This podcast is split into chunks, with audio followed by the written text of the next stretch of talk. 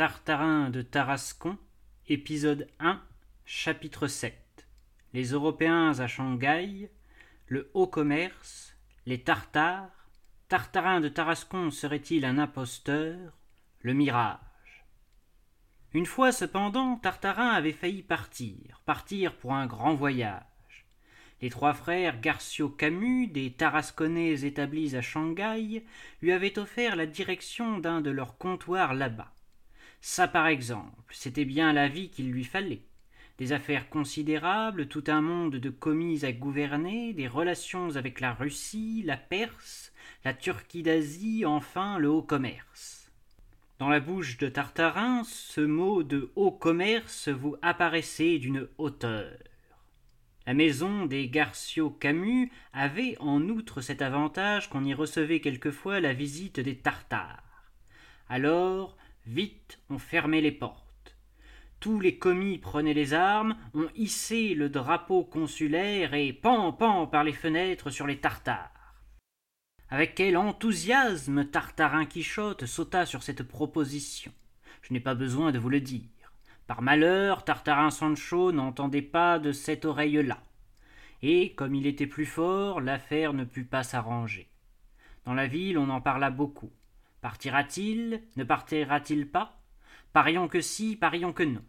Ce fut un événement. En fin de compte, Tartarin ne partit pas. Mais toutefois, cette histoire lui fit beaucoup d'honneur. Avoir failli aller à Shanghai ou y être allé, pour Tarascon, c'était tout comme. À force de parler du voyage de Tartarin, on finit par croire qu'il en revenait, et le soir au cercle, tous ces messieurs lui demandaient des renseignements sur la vie à Shanghai, sur les mœurs, le climat, l'opium, le haut commerce. Tartarin, très bien renseigné, donnait de bonne grâce les détails qu'on voulait, et, à la longue, le brave homme n'était pas bien sûr lui-même de n'être pas allé à Shanghai si bien qu'en racontant pour la centième fois la descente des Tartares, il en arrivait à dire très naturellement Alors je fais armer mes commis, je hisse le pavillon consulaire et pan pan par les fenêtres sur les Tartares. En entendant cela, tout le cercle frémissait.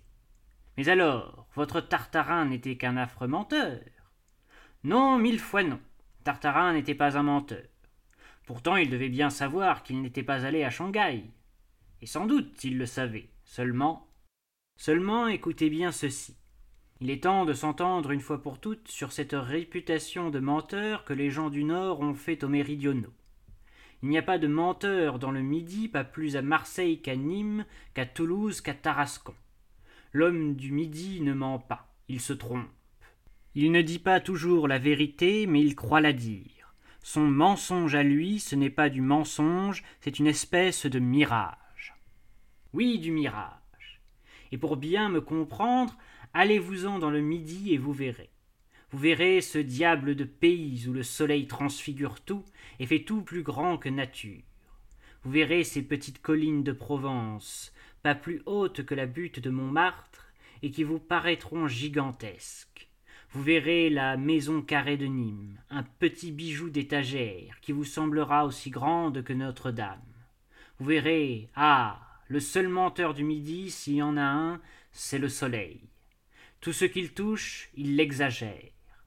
Qu'est-ce que c'était que Sparte au temps de sa splendeur? Une bourgade. Qu'est-ce que c'était qu'Athènes? Tout au plus une sous-préfecture. Et pourtant, dans l'histoire, elles nous apparaissent comme des villes énormes.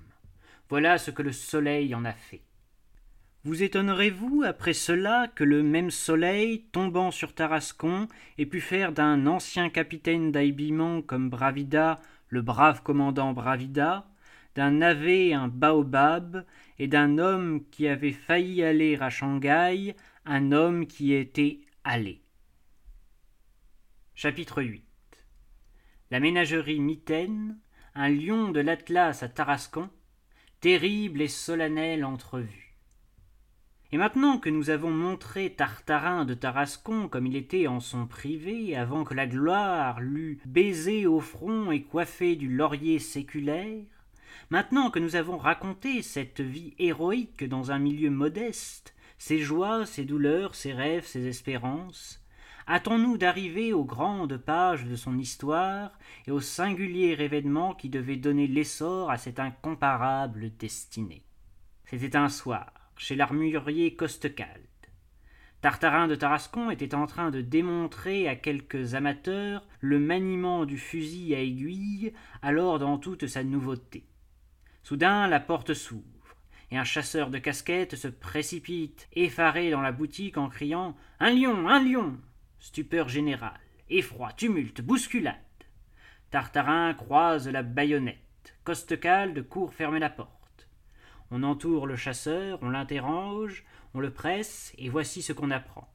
La ménagerie Mitaine, revenant de la foire de Beaucaire, avait consenti à faire une halte de quelques jours à Tarascon, et venait de s'installer sur la place du château avec un tas de boas, de phoques, de crocodiles et un magnifique lion de l'Atlas un lion de l'Atlas à Tarascon. Jamais de mémoire d'homme pareille chose ne s'était vue. Aussi, comme nos braves chasseurs de casquettes se regardaient fièrement, quel rayonnement sur leur mâle visage, et dans tous les coins de la boutique Costecalde, quelle bonne poignée de mains silencieusement échangées. L'émotion était si grande, si imprévue, que personne ne trouvait un mot à dire. Pas même Tartarin. Pâle et frémissant, le fusil à aiguille entre les mains, il songeait debout devant le comptoir. Un lion de l'Atlas, là, tout près, à deux pas, un lion, c'est-à-dire la bête héroïque et féroce par excellence, le roi des fauves, le gibier de ses rêves, quelque chose comme le premier sujet de cette troupe idéale qui lui jouait de si beaux drames dans son imagination. Un lion, mille dieux, et de l'Atlas encore. C'est plus que le grand Tartarin n'en pouvait supporter. Tout à coup, un paquet de sang lui monta au visage. Ses yeux flambèrent. D'un geste convulsif, il jeta le fusil à aiguille sur son épaule et, se tournant vers le brave commandant Bravida, ancien capitaine d'habillement, il lui dit d'une voix de tonnerre Allons voir ça, commandant eh bé, eh bé, et mon fusil, mon fusil à aiguille que vous emportez hasarda timidement le prudent Costecalde. Mais Tartarin avait tourné la rue, et derrière lui tous les chasseurs de casquettes emboîtaient fièrement le pas. Quand ils arrivèrent à la ménagerie, il y avait déjà beaucoup de monde. Tarascon, race héroïque, mais trop longtemps privée de spectacles à sensation, s'était rué sur la baraque mitaine et l'avait prise d'assaut. Aussi la grosse madame Mitaine était bien contente.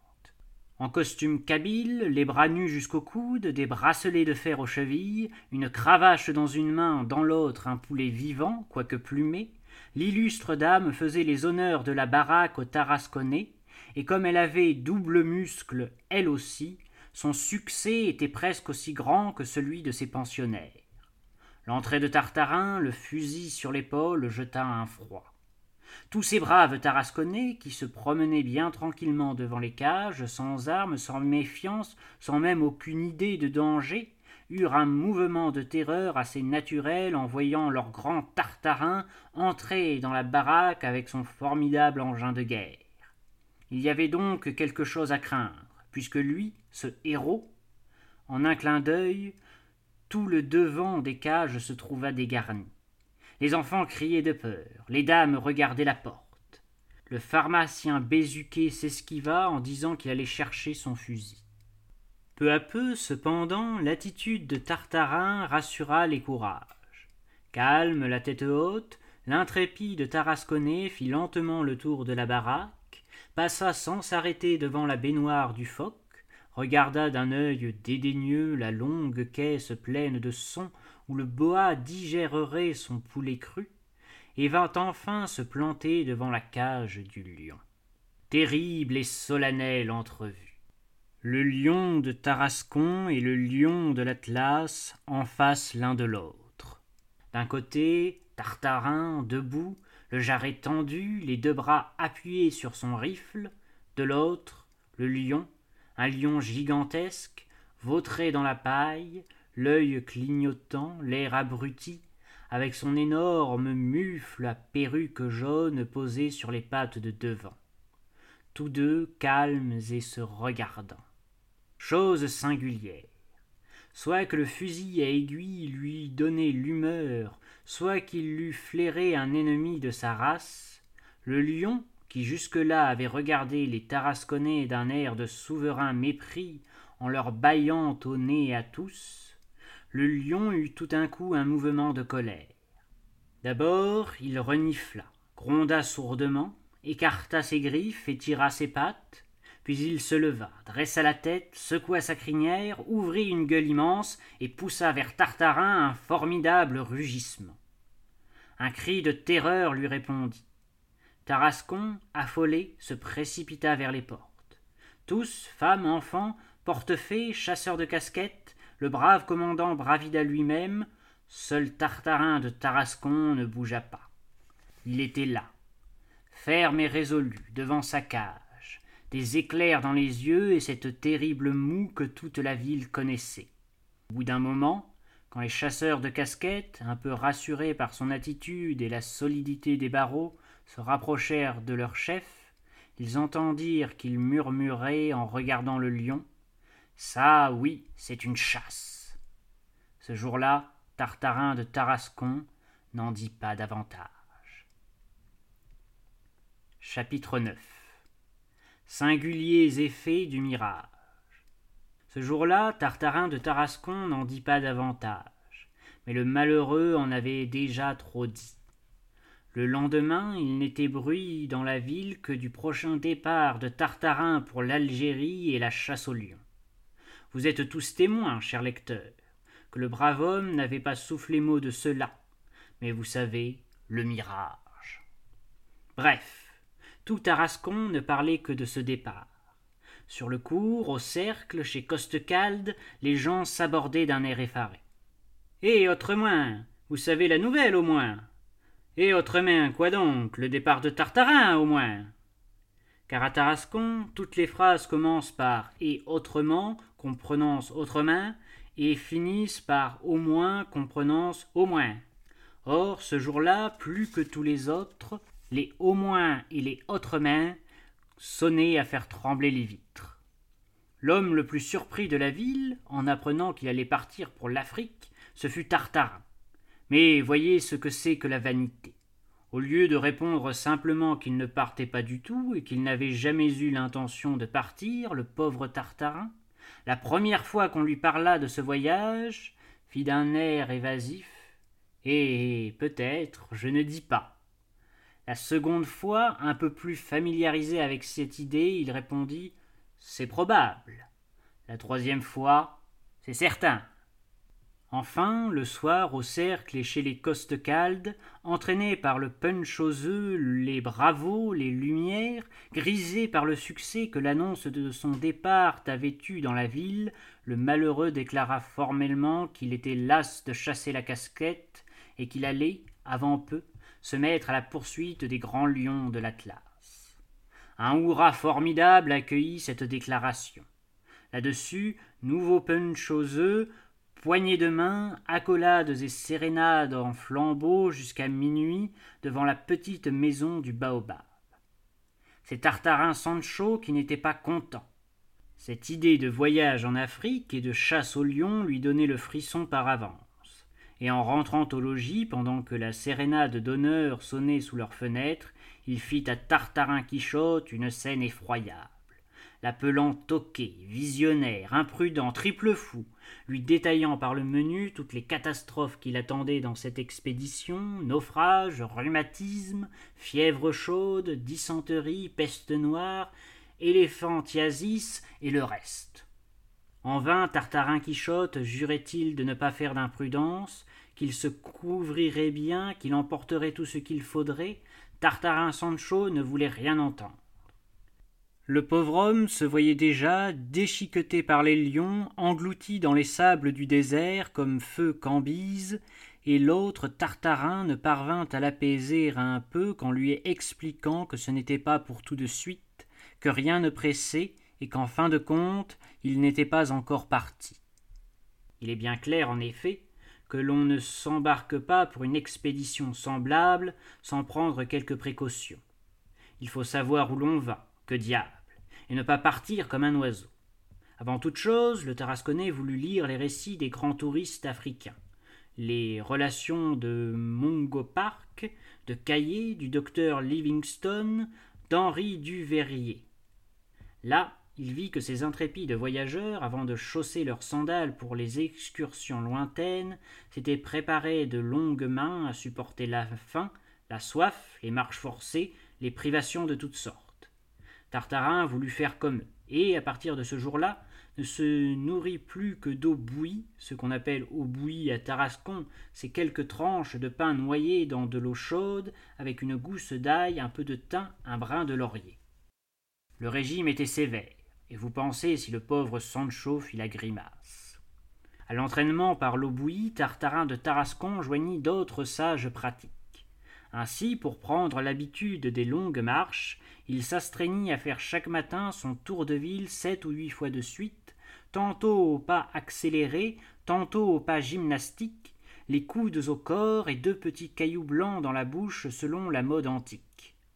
Puis, pour se faire aux fraîcheurs nocturnes, au brouillard, à la rosée, il descendait tous les soirs dans son jardin et restait jusqu'à des dix et onze heures seul avec son fusil à l'affût derrière le baobab. Enfin, tant que la ménagerie mitaine resta à Tarascon, les chasseurs de casquettes attardés chez Costecalde purent voir dans l'ombre, un passant sur la place du château, un homme mystérieux se promenant de long en large derrière la baraque, c'était Tartarin de Tarascon qui s'habituait à entendre sans frémir les rugissements du lion dans la nuit sombre. Chapitre 10 Avant le départ Pendant que Tartarin s'entraînait ainsi par toutes sortes de moyens héroïques, tout Tarascon avait les yeux sur lui. On ne s'occupait plus d'autre chose. La chasse à la casquette ne battait plus que d'une aile, les romances chômaient. Dans la pharmacie Bézuquet, le piano languissait sous une housse verte et les mouches cantharides séchaient dessus, le ventre en l'air. L'expédition de Tartarin avait arrêté tout. Il fallait voir le succès du Tarasconnais dans les salons. On se l'arrachait, on se le disputait, on se l'empruntait, on se le volait. Il n'y avait pas de plus grand honneur pour les dames que d'aller à la ménagerie mitaine au bras de Tartarin, et de se faire expliquer devant la cage au lion comment on s'y prenait pour chasser ces grandes bêtes, où il fallait viser, à combien de pas, si les accidents étaient nombreux, etc., etc. Tartarin donnait toutes les explications qu'on voulait. Il avait lu Jules Gérard et connaissait la chasse au lion sur le bout du doigt, comme s'il l'avait faite. Ainsi parlait-il de ces choses avec une grande éloquence. Mais où il était le plus beau, c'était le soir à dîner chez le président Ladevez ou le brave commandant Bravida, ancien capitaine d'habillement, quand on apportait le café et que, toutes les chaises se rapprochant, on le faisait parler de ses chasses futures. Alors, le coude sur la nappe, le nez dans son moka, le héros racontait d'une voix émue tous les dangers qui l'attendaient là-bas. Il disait les longs affûts sans lune, les marées pestilentielles, les rivières empoisonnées par la feuille du laurier rose, les neiges, les soleils ardents, les scorpions, les pluies de sauterelles. Il disait aussi les mœurs des grands lions de l'Atlas, leur façon de combattre, leur vigueur phénoménale et leur férocité au temps du rut. Puis, s'exaltant à son propre récit, il se levait de table, bondissait au milieu de la salle à manger, imitant le cri du lion, le bruit d'une carabine, pan, pan, le sifflement d'une balle explosive, piou, piou, gesticulait, rugissait, renversait les chaises. Autour de la table, tout le monde était pâle. Les hommes se regardaient en hochant la tête, les dames fermaient les yeux avec de petits cris d'effroi, les vieillards brandissaient leurs longues cannes belliqueuses, et dans la chambre à côté, les petits garçonnets qu'on couche de bonne heure, éveillés en sursaut par les rugissements et les coups de feu, avaient grand-peur et demandaient de la lumière. En attendant, Tartarin ne partait pas.